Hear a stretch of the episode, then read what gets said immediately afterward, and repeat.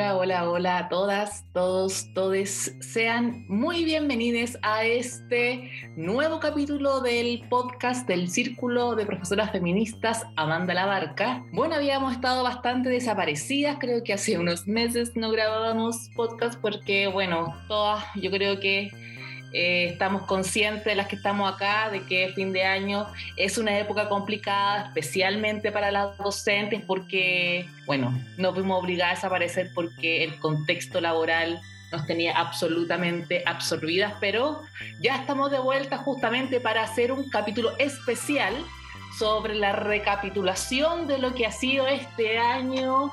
no sé, complete la palabra usted, porque el, el, adjetivo que le podamos poner a este año queda a libre interpretación. Hoy día vamos a revisar lo bueno, lo malo, lo feo, lo repugnante qué fue este año 2020 y por supuesto vamos a ver qué proyecciones, sueños, esperanza eh, tenemos claramente para el 2021 que se avecina. Chicas, ¿cómo estamos? Arriba, arriba con el ánimo. Hola, en diciembre, sobreviviendo a diciembre. Esperando vacaciones. Eclipsadas, hoy día fue día de eclipse además. Justamente el capítulo de hoy día, en honor a todo el misticismo que implicó el eclipse, lo vamos a denominar el eclipsado 2020 porque, pucha, ¿cómo no iba a imaginar, chiquilla, cierto, que en marzo, cuando íbamos entrando a nuestro eh, esplendorosas, con nuestro outfit mejor preparado del año, muchas veces con la única vez que planchamos el delantal, cuando entramos ese primer día de clase, la foto ahí,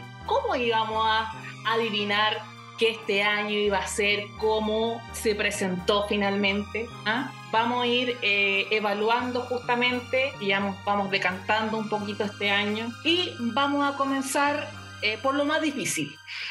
Vamos a comenzar justamente lo que nos costó más a la integrante aquí presente, que es justamente analizar lo positivo de este año, lo cual nos puede generar orgullo eh, que aconteció o que vivimos también como experiencia. Así que dejo el micrófono abierto para quien quiera empezar por esta evaluación. Ya, para empezar, bueno, yo creo que lo bueno, que fue bien difícil, la verdad fue difícil por este año tan eclipsado, de eclipse tan acontecido, tantas cosas que han pasado eh, durante este 2020 eh, una de las cosas que anoté de lo bueno que pudiésemos rescatar de este 2020 fue lo primero que se me vino a la mente, que fue lo más publicitado, lo más visto por todas partes, que fue el plebiscito, claramente el plebiscito de octubre.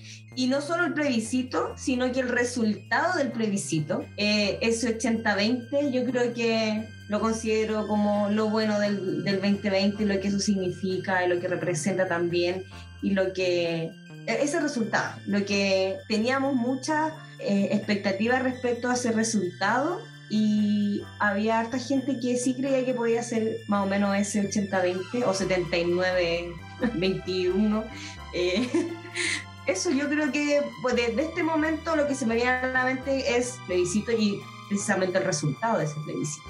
Sí, yo coincido mucho con la Isa en que de las pocas cosas buenas que representaron una alegría no solamente para un sector de la población, sino que siento que una alegría para el gran pueblo chileno es esta ganada aplastante, que yo creo que la sensación de que haya sido tan aplastante fue lo que necesitaba, yo creo que fue el respiro que todos necesitábamos en nuestras casas. Y coincido totalmente en el día histórico, en lo emocionante que fue. Bueno, de acá, Andra, a ti también te tocó hacer vocal y presidenta, ¿cierto? Y también, me tocó gritar en la prueba. A mí también, yo creo que eh, tomar ese rol ese día va a ser de las cosas que la vida vamos a olvidar. Así cuando, cuando ya esté en la vejez, con el Alzheimer, con todos los achaques, eh, es una de las cosas que espero no olvidar y que cuando escuche la música de, del canto de la prueba, se me llenen los ojos de lágrimas por haber participado. fue un momento muy romántico, yo creo ese. Yo coincido también con las cabras que en realidad em, el plebiscito y su resultado es el gran momento del 2020, aquel que te permite pensar en que no todo fue terrible en el fondo. Además, también centrándome en, en, la participación, como que creo que la participación en zonas de sacrificio y la participación en comunas de bajos recursos el ver cuánto aumentó el grado de participación que hubo ahí, creo que también es súper esperanzador de, de analizar, como de comprender que hoy día la gente realmente se está movilizando. Y para mí también creo otra cosa buena que surge dentro de este 2020 es como el grado de solidaridad y conciencia de clase que hubo entre la gente, cómo se apañó haciendo ollas comunes. Eh, este año fue duro, fue súper duro en muchos aspectos y para muchas personas y creo que el ver cómo, cómo entre nosotros nos fuimos apañando es algo que por último me deja cierta esperanza en la humanidad en el fondo. Y lo otro que también veo como bueno es el tema de la desobediencia civil. Hoy día veo a la gente,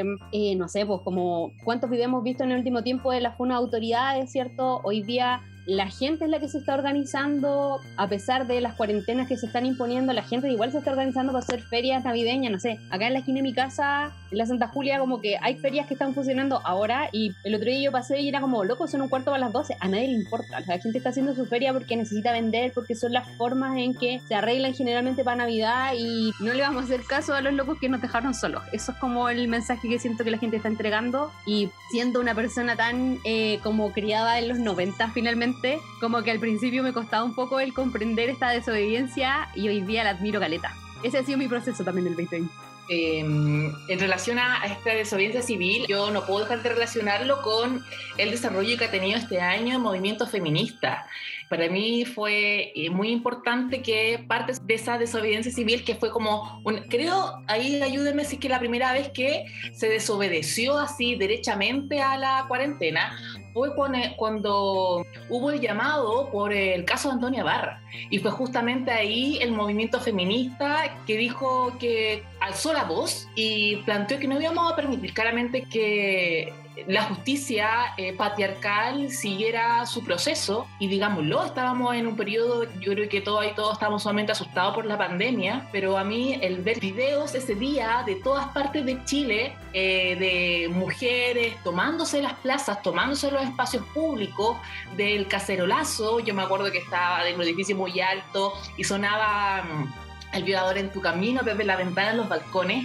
También fue un momento súper emocionante y fue también un reflejo de que, acompañado del plebiscito, acompañado, ¿cierto?, de esta jornada de protesta que todavía siguen, de que el proceso de politización está avanzando y si bien queda mucha pega que hacer, eh, este proceso da buenas señales de que hoy día la población, hoy día la mujer, hoy día la disidencia, eh, seguimos al pie de la lucha con respecto a nuestra demanda, a la demanda por una sociedad anticapitalista, tal cual lo veníamos haciendo desde la última marcha, la última gran, gran marcha que fue el 8 de marzo. Para mí lo bueno eh, fue difícil poder encontrarlo. No sé, yo creo que en diciembre ya no, no, no queda mucha batería de esperanza y de fe en la humanidad. Sí, como que buscar bien profundo dentro de nuestros recuerdos y sensaciones. Pero yo creo que es como un poco de todo lo que han dicho. Yo he visto como que hay un nivel de politización en el país que no habíamos visto hace años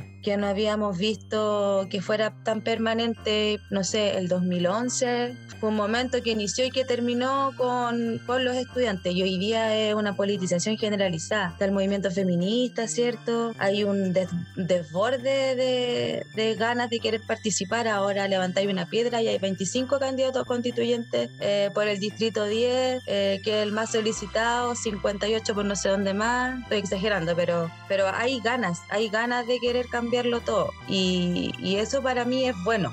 Eh, es desafiante, sí, a, su vez, pues si es bueno no significa que tampoco sea fácil. Es desafiante porque tenemos que encauzar todas esas voluntades. Pues, y algo que hemos venido repitiendo como mantra es que, em, que tiene que haber unidad programática eh, e ideológica. Entonces, por lo tanto, cuando, no sé, pues cuando decimos que queremos cambiar este país culiado, yo sé que todo el mundo se refiere y que identifica y que el modelo es el que nos falló. Pues y eso yo lo considero una ganada súper importante que el modelo es el que nos sirve, que el modelo es el que nos explota, que nos enajena, que, que nos violenta. Entonces eso para mí ya es una, una ganada. Me preocupa igual el surgimiento de, liderazgos mesiánicos que, que, son yo, yo, yo, yo, yo, yo y que se hacen pasar de feministas o diversos queer, pero ahí ya uno tiene que, ahí nos queda como la pega a quienes nos sentimos como con esa responsabilidad. Y sin duda, eh, otro aspecto muy, muy bueno es haber logrado la paridad, porque como decía la Cari, esto no fue gratuito, esto no fue porque se les ocurrió, esto fue gracias a la presión que ejerció el movimiento feminista, eh, feministas históricas toda la vida dando cara, hasta que al fin ya vamos a tener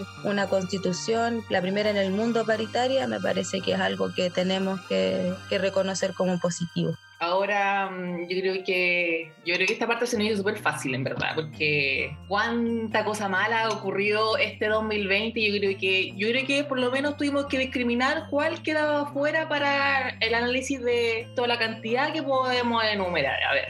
Podemos colocar en primer lugar a mm, Figueroa, a Mono Porfiado, porque yo creo que eh, entre malo y, malo y feo eh, no me aguanto, como que necesito que él sea una, un ícono de lo malo slash feo slash indignante de este año. Es una cuestión como que ya ni siquiera pasa por un razonamiento lógico de lo, porque de lo nefastamente malo que ha sido su manejo como ministro, como político, sino que ya causa algo, yo lo veo en la tele como una punzada es como una molestia, como, como ese dolor en el cuerpo que sale de repente, es como eso, un, un, dolor de guata, una náusea, no sé. Pero Figueroa definitivamente ha sido no sé, un chivo expiatorio del gobierno, un dolor de cabeza para profesoras y para profesores, un mal chiste para todas las familias que tienen que aguantar ver en sus televisores en la hora de la cena o la hora del desayuno o la hora que sea ahora en sus casas,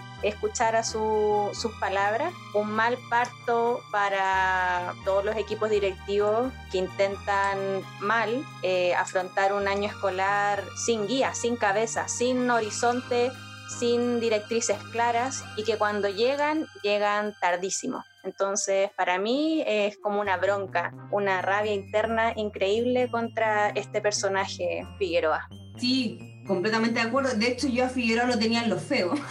eh, sí, totalmente de acuerdo con, con, la Clau. O sea, es como bien potente lo, lo que genera y es, es, como una cosa corporal que genera un rechazo así muy potente, bueno, por todo lo que dijo la, la Clau, pero para no quedarme en eso, una de las cosas como lo malo que puse eh, de, de, las tantas cosas, pero que quisiera como mencionar es respecto como a las políticas públicas en relación a la violencia de género, a los femicidios que han ocurrido este año y que no paran, y que tenemos una ministra, que no tenemos ministra, que se paran ante situaciones de violencia de género, de femicidio, femicidio frustrado, etcétera, se paran a repudiar los hechos, pero eh, ante una conferencia, si es que aparecen, eh, se queda ahí y no hay nada más que se está haciendo, no hay nada más que se esté pensando, no hay nada más que se esté trabajando y que se esté conociendo. Entonces eso me parece absolutamente malo, feo, horrible, terrible. Eh, sobre todo por lo mismo que, estábamos plantea eh, que estaban planteando ustedes anteriormente respecto a, este, al, al, movimiento feminista que, que, que ha puesto en la palestra los temas, que ha, dado cara a, todo lo que está pasando, eh, en general al problema país, no solamente con el tema de la pandemia, sino que desde hace mucho tiempo, desde la revuelta, desde octubre del año pasado, siempre ahí a pie, y que sigamos teniendo las no ministras, eh, en donde sigamos no teniendo eh, respuestas, eh, acciones, eso me parece absolutamente malo, feo, terrible. Ya, yo, para mí, eh, me sumo a las chiquillas que también lo tenía entre malo y feo. Es Figueroa, pero más que Figueroa en sí, como esta figura ridícula y absurda que hoy día podemos comprender, han sido las cero políticas que él ha, él ha generado desde el ministerio y cómo el ministerio ha dejado abandonado absolutamente a estudiantes a lo largo de Chile. Cómo hemos visto desde abril a un ministro paseándose diciendo que hay que volver a clases, que hay que volver a clases, que hay que volver a clases, pero finalmente no hay hecho nada por asegurar la conectividad de los niños y niñas a lo largo de Chile y va básicamente también tengo dentro de lo malo el desgobierno. O sea, no puede ser que hace un año, o sea, desde el 18 de octubre, no hay un gobierno, no hay personas que estén a cargo de esto, que generen política. O sea,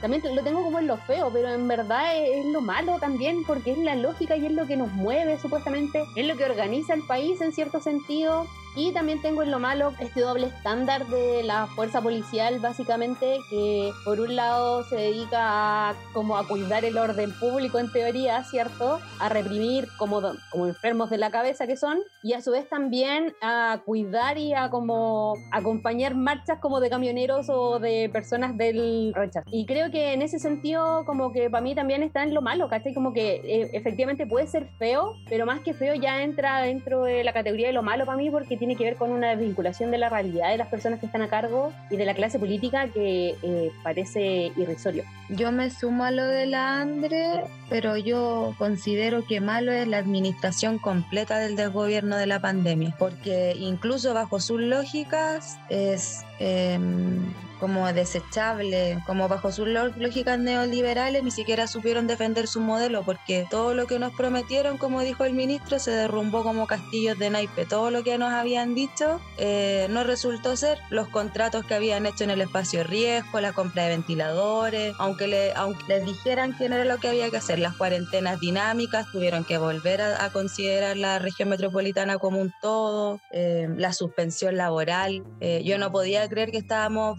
presenciando un momento en el que los y las trabajadoras iban a tener que pagarse ellos mismos su sueldo con sus ahorros del seguro de cesantía. pareció, pero así, del top 10, el de la bajeza, el abandono total a, a todo a todo lo que pueda parecer un estado de bienestar. Entonces me parece que eso es así como malo, malo, lo más malo del mundo, la administración de la pandemia de este desgobierno. Ya chiquille, ¿qué podemos interpretar también como mm, lo horripilante, lo feo, lo horrendo también de este año 2020?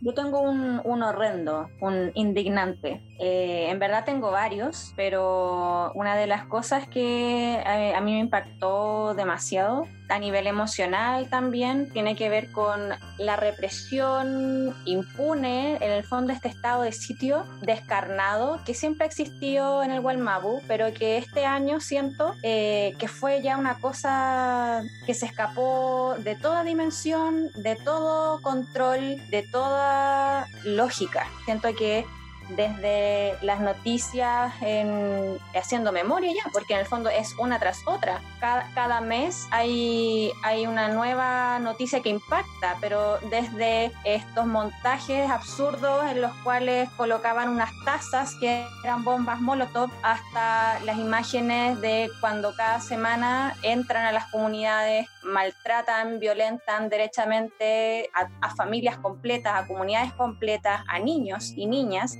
una de las imágenes que más impactó durante este año, esa imagen de fuerzas especiales eh, empujando a un niño contra, una, contra la poza con lodo, no sé si, si se acuerdan de eso, y, y un hermano que intentaba defender a otro por ahí. Yo creo que eso yo lo dejo en, en lo indigno, en, en la bajeza máxima que fue coronada, siento, ahora por esta, esta discusión vergonzosa respecto a escaños reservados. Yo creo que eso fue la culminación de la absoluta, el absoluto desprecio hacia eh, nuestros pueblos originarios, de un odio que hay enraizado hacia en particular al pueblo nación mapuche, que se haya pactado finalmente caños reservados sin que se plantee la autoidentificación, a mí me parece un escupo en la cara de, todo un pueblo. Pasarse eh, por encima de todo tratado internacional habido y por haber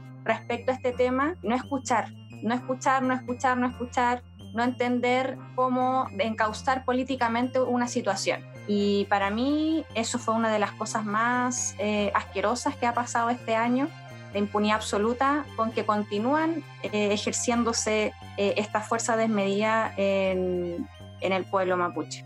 Yo quería agregar algo también que menciona, que mencionó un poco Claudia respecto a los montajes y, los presos de la revuelta que han estado en estos procesos irregulares de en prisiones preventivas de un año, de más de un año, todo muy irregular y que justamente hoy mismo salió el sujeto Piñera diciendo que si, era posible vetar el, proyecto que existe respecto a, a indultar a, a, los presos de la revuelta y todo, sabiendo los montajes y todo, bueno, como dije anteriormente, todos los procesos irregulares que han habido respecto a esos casos. Entonces, creo que también es algo muy, muy, muy malo de este año. Y que ahí en realidad, en, recopilando todo, claramente es lo que dice Nicole, que es todo este desgobierno finalmente desde, desde el día 1 de Piñera 2 que ha estado marcado por, por estas situaciones. Entonces, vaya para la suma, eh, lo peor y lo más asqueroso que nos puede haber pasado de haber tenido un, un gobierno de derecha, un Piñera 2.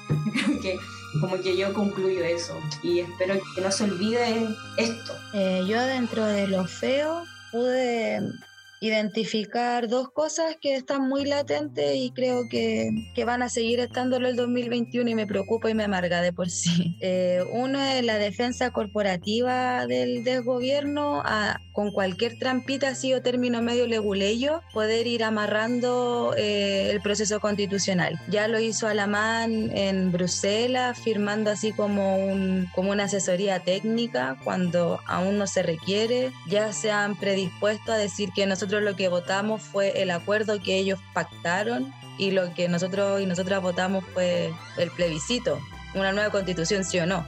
Una cosa que teníamos clara y lo que nos motivó a, a ir a votar y hacer puerta a puerta y ser vocales de mesa fue que era, había una hoja en blanco, que nada estaba escrito y que todo se podía eh, escribir de nuevo. Eh, los escaños reservados también me parece una, parte de esto mismo, como esa forma de defensa corporativa y de ir situando enemigos internos que los tiene hace mucho rato eh, este gobierno. El portazo a los independientes también fue parte de lo mismo, ir cada vez haciendo el lote más pequeño y la sensación de impunidad que hay entre la, entre la población generalizada. O sea, estamos volviendo a ver niveles de impunidad que no se veían en dictadura, que nosotros al menos yo no los pude ver, pero si esto era así, fue durante 17 años, puta, con razón nuestros viejos están tan cagados de la cabeza, pues weón.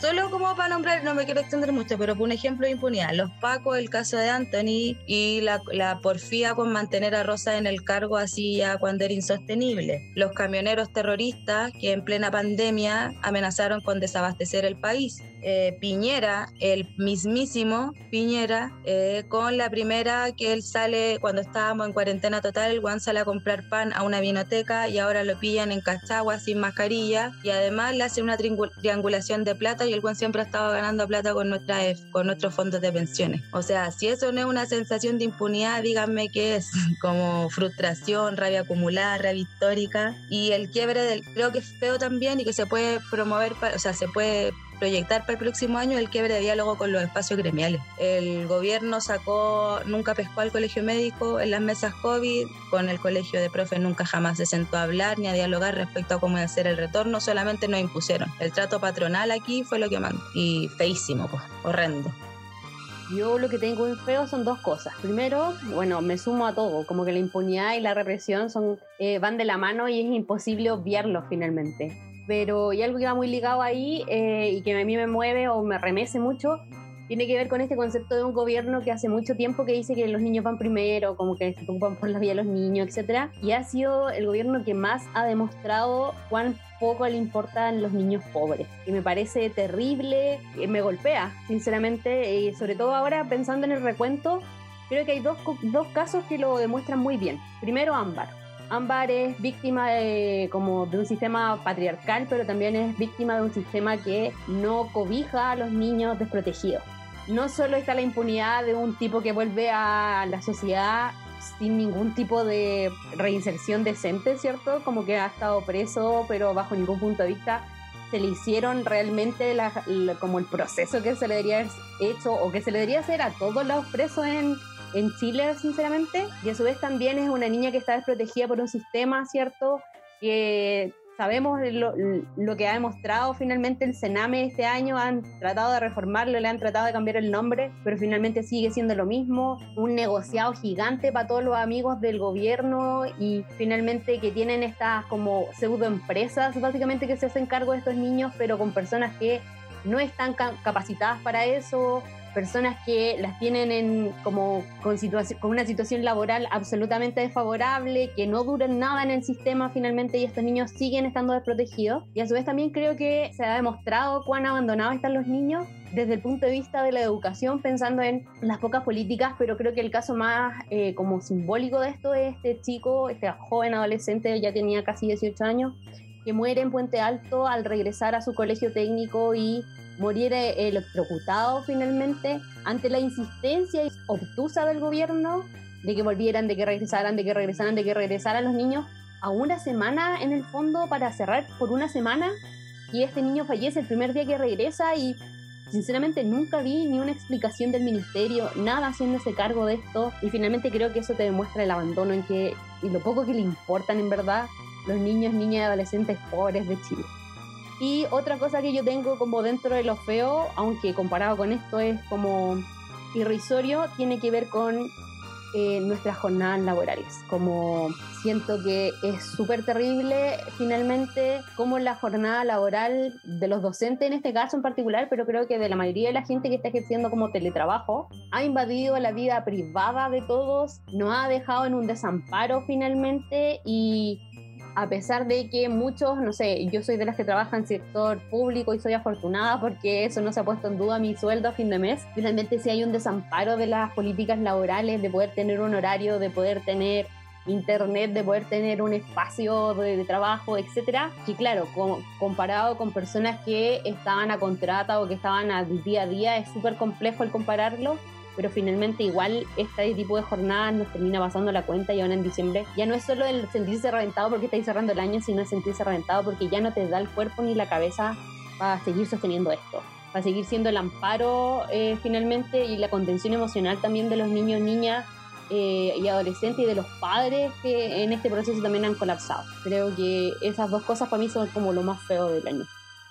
Sí, y bueno, a la que han dicho ustedes, eh, yo quiero agregar el estado también de la salud mental de este país, el cual eh, yo creo que hoy día, eh, este, o sea, y este año ha vivido su crisis más importante. Yo creo que no hay ninguna de nosotras que pueda decir, ay, pasa esta cuarentena así, así como toda, toda piola, así. No, yo creo que todas todas nos vimos en esas crisis existenciales, todas nos vimos en esa depresión, todas nos vimos en, yo creo que mayo fue como un mes crítico, sobre todo en relación a la incertidumbre, qué iba a pasar. Eh, yo me acuerdo cuando hicimos un podcast, proyectábamos quizá lo que iba a ser el 2020. Eh, era una incertidumbre que, que, emocionalmente yo creo que a las personas, sumado, más, sumado a, las condiciones laborales, sumado a la, a, la, a la falta de una política en relación a los cuidados que caen sobre las mujeres principalmente,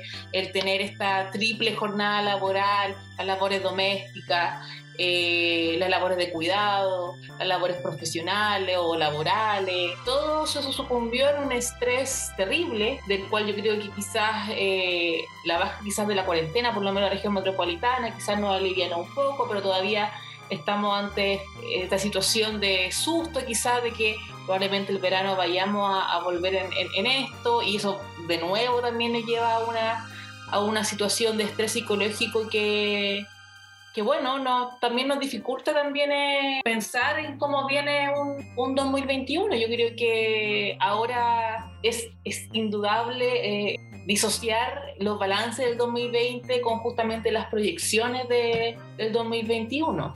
Sí, de hecho, eh, el, punto que decía la Cari de el, imposible disociar se ve incluso en, en la cotidiano, es decir, Ahora, diciembre, día del eclipse, yo estuve en Consejo Coordinación de Ciclo y estamos hablando de cómo continuar este año. No es separar el, el, año académico 2020, eh, sino es cómo continuamos eh, académicamente este 2020 con los objetivos priorizados, etcétera, etcétera, en el 2021 no hay una separación, son un dos en uno, al menos en términos laborales, que yo creo que todas las profes que nos están escuchando van a poder, eh, en el fondo, afirmar que así es. En el fondo, ningún proceso se ha cerrado, ningún estudiante terminó de y tiene listo todos sus objetivos curriculares correspondientes al, nivel en que estaba este año.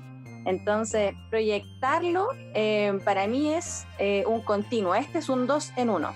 Es el dos por uno de la humanidad, porque yo creo que esto no debe ser solamente de Chile, sino que eh, estamos todos en un stand-by en este planeta Tierra, los seres humanos, las seres humanas, eh, en una continuidad y qué extenuante pensar eso. Hoy en este consejo que les cuento, estábamos todas mirándonos con una cara de destrucción, uno, y dos, es como cómo sostenemos otro año de teletrabajo, porque esa es la proyección al menos que hacíamos nosotros como colegio. En el fondo, en marzo no vamos a volver eh, presencialmente, probablemente que la caga de nuevo, eh, las cuarentenas, qué sé yo, pero ¿cómo vivimos de nuevo un 2020? Y eso es psicológicamente una destrucción.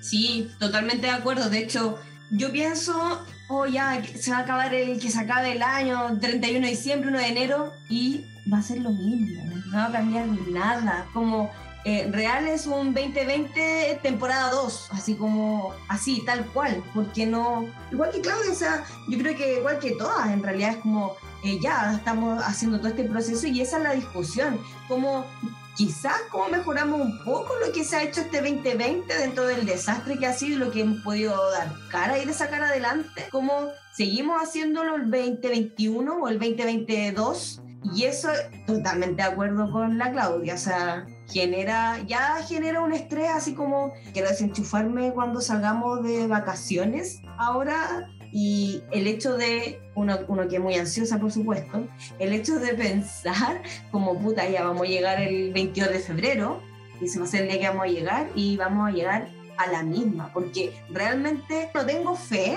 en que sea distinto y que en, el 22 de febrero diga ya tenemos aquí un plan y está todo cubierto, no, estamos claras que no va a pasar y que cómo vamos a dar aguante, vamos a seguir dando aguante. Y ahí hay que ojo con la salud mental. El próximo año se viene potente porque viene, viene todo este como, eh, además con lo del rebrote, y continuar incertidumbre, esto estar encerrado, de no poder, etcétera. Entonces creo que se viene difícil, se viene difícil y hay que estar bien pendiente y ser bien también dentro de lo que se pueda en los contextos que podamos ser respetuosos también como y darnos cuenta de lo que de lo, en lo que estamos también. Yo quiero creer. Quiero creer porque si no me muero de la depresión y lo digo súper en serio. quiero tener fe porque lo primero que pensé en las proyecciones es que si sigue Piñera, la precarización de la vida sigue, pero así, Brígida. No por nada ya hemos escuchado que están intentando frenar un tercer retiro.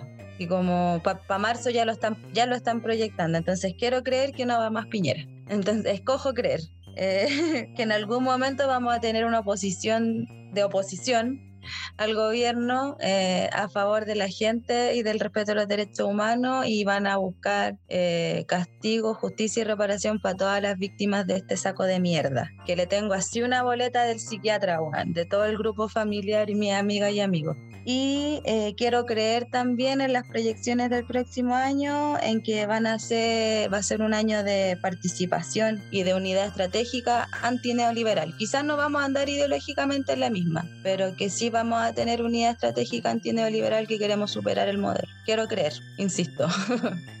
Ya, yo tenía igual acá anotado que probablemente las proyecciones del 2020 es aprender o seguir continuando este sobrevivir en la incertidumbre. Creo que ya el 2020 medio que nos dejó un poco eh, curar de espanto, se podría decir, en que aprendimos a vivir un poco en esta incertidumbre de no proyectarte mucho. Hay épocas en que somos más... Eh, como esperanzadas y no sé, nos atrevemos a comprar pasajes para vacaciones que no van a existir, pero hay periodos que sabemos que en realidad las cosas no son así, así que creo que el vivir en la incertidumbre es algo que es una proyección del 2021 y hay que asumirla como y quizá eso también nos ayude a manejar un poco la ansiedad de lo que significa, porque pucha que ha sido complejo en términos de salud mental en salir adelante con todas estas cosas. Eh, porque no es solo la pandemia, no es solo la incertidumbre, sino además el sobrevivir con un desgobierno que no te ha aportado en nada. Mucha que sería interesante tener a una doña Angela Merkel, por ejemplo, eh, como lideresa y no a este personaje asqueroso. ¿cierto? Yo también tengo dentro de las proyecciones que ojalá caiga Piñera. Muy elijo creer como la, como la Nico, creo que esta cuestión es insostenible y eh, creyendo en la democracia como que no, no se sostiene, o sea, un 7% no, no te sostiene. Eso creo que hay que tenerlo clarito. Y también tengo que, creo que eh, viéndolo así como en positivo, en positivo dentro de las posibilidades, ¿cierto? Creo que efectivamente el 2021 va a ser complejo, pero a su vez, como decía la Claudia, como decía la Nico, ¿cierto? También como decía eh, la Cari, como han dicho todas en realidad, eh, va a ser difícil, pero al menos ya sabemos un poco el cómo sobrevivir, porque lo hemos hecho solo. Porque las docentes de Chile y pucha, algunas como docentes directivas también eh, han puesto la cara de este 2020 y hemos sacado adelante, no en el mejor término, no quizás como debiésemos haberlo hecho, pero hemos sacado la cara este año, hemos sacado adelante a los cabros como sea. Evidentemente, si comparámoslo, no es como que un niño sepa los contenidos que debería saber de un año normal, entre comillas, pero hemos salido adelante y creo que eso nos entrega herramientas. Aprendimos cómo hacer clases, cómo subir Classroom, cómo grabar videos, cómo eh, hacer tutoriales, como que hemos hecho de todo para poder ser como, para poder llegar a la mayoría de los niños y niñas adolescentes y esas herramientas no las vamos a olvidar, las tenemos. Entonces al menos ya tenemos un camino avanzado en eso, en que Probablemente nos va a tocar el 2021 seguir en esta modalidad, pero al menos ya, insisto, tenemos algo avanzado y también creo que hay que, en las predicciones del 2021 hay que apoyarse. Hay que, creo que al menos, no sé si en todas las comunidades educativas se vio, pero creo que este año fue muy de retrotraerse y muy personal en términos de docentes. Cada docente, al menos en mi experiencia, la vio como podía y creo que no, que como que hay que generar en los trabajos en equipo es la forma de poder sostenernos entre todos y todas y además es la forma de eh, luchar contra este sistema y este desgobierno que lo único que quiere es que cada uno se rasque con sus propias uñas.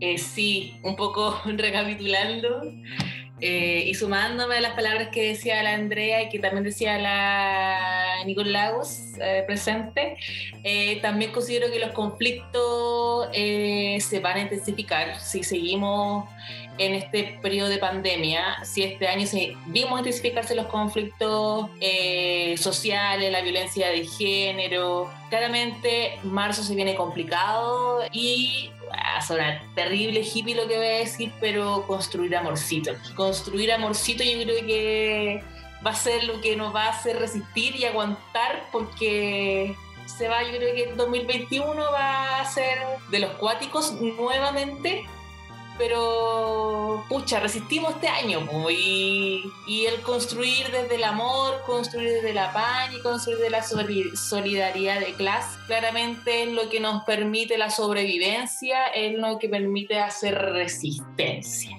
Así que esperamos, por supuesto, que larga vida el círculo también, por supuesto, de que también el círculo también siga resistiendo al tiempo docente, a las vicisitudes personales, a la depresión, a la crisis de pánico, etcétera. Seguir construyendo orgánica también eh, activismo docente, feminista, eh, antipatriarcal, eh, antineoliberal, así que... Oye, en lo bueno no dijimos que la Andre ganó. La Andre ganó en, el servicio local, perdón. Es muy bueno. Bueno a esta altura. Estamos peleando por espacios de representación, algo y de a poco vamos logrando cosas. Eh, en el servicio local, Gabriela Mistral, al menos ya hay una representante feminista que va a estar peleando por los derechos laborales de las docentes y Sí. Aplausos, eh, aplausos, hay que poner de fondo, aplausos. Realmente hay que celebrar ahí porque, sí, porque construir, oye, qué peludo construir liderazgo feminista. Lo que, qué peludo es construir liderazgo feminista en un gremio tan retrógrado como el gremio docente. Así que por supuesto que hay que celebrar ahí porque a la compañera, porque, porque ahí vamos a estar a tener que hacer, vamos a hacer Porque la loca no anda nada sola. Porque, claro, porque va a ser complicado, va a ser difícil, se va a pasar rabia, pero ahí, como decía anteriormente, la construcción de activismo docente feminista va a estar ahí haciendo el aguante. Así que esperamos que también la Andrea también tenga un año de harta fuerza, porque bien como decía, va a haber que ponerle cara a el patrón. eh, y con la tremenda incertidumbre de lo que va a ser el 2021, eh, vamos finalizando este capítulo del podcast y también eh, recordarles lo que ya subimos a redes sociales, que también tenemos panoramas de verano, panoramas de cuarentena con el círculo. Veraniego. Las vamos a invitar a leer a eh, la compañera Amanda Labarca, así que ya se pueden ir inscribiendo en este círculo de lectura porque el círculo tiene panoramas de cuarentena para que usted no caiga en la depresión. Vamos terminando. Eh, gracias por escucharnos y como siempre eh, nos puede seguir en nuestras redes arroba círculo en Facebook y e Instagram y Círculo Pal en Twitter. ¿Estamos chiquillas? Chao. Chao. Libertad. Feliz año. Chao. Chao, chao.